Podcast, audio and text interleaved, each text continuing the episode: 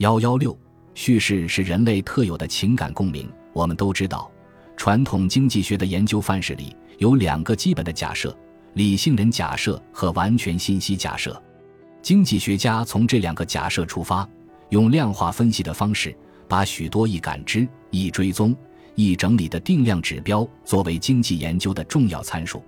但是在当下高度联通的地球村中，通过新闻媒体。社交网络和口口相传中传播的流行叙事，无论是关于经济信心或者恐慌、房地产繁荣或者萧条，还是关于网红、比特币，也无论传播的是真相还是谣言，都在影响人们的认知和决策，乃至改变整个经济和社会的走向。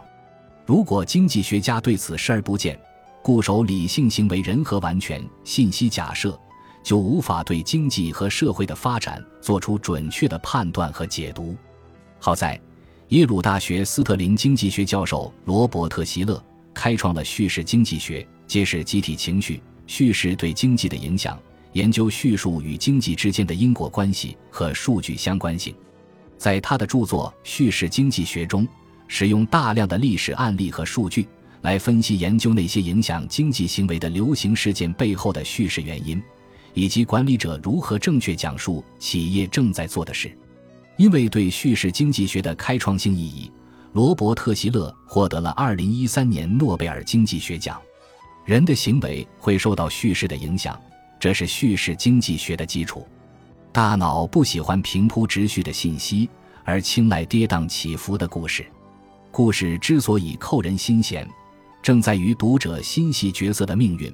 被按下了情感和共鸣开关，故事的外延很广，也可能是一首歌、一则笑话、一个理论、一条注解或一项计划，可以轻松地在日常谈话中得到传播。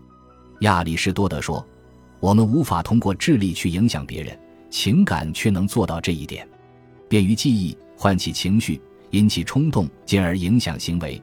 故事是最有效的说服方式之一。”古希腊哲学家柏拉图就很看重叙事，他借助虚构的苏格拉底的对话写下了自己的哲学。也正是如此，这一作品才能流传至今。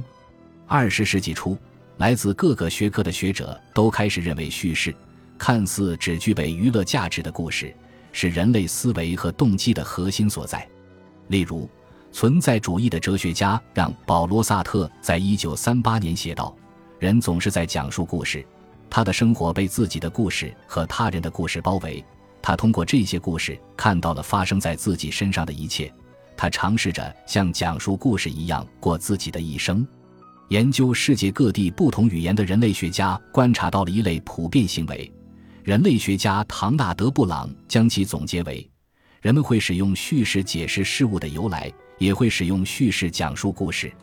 由此可见，叙事可以左右人的情绪和判断力。这正是罗伯特·希勒研究的重点。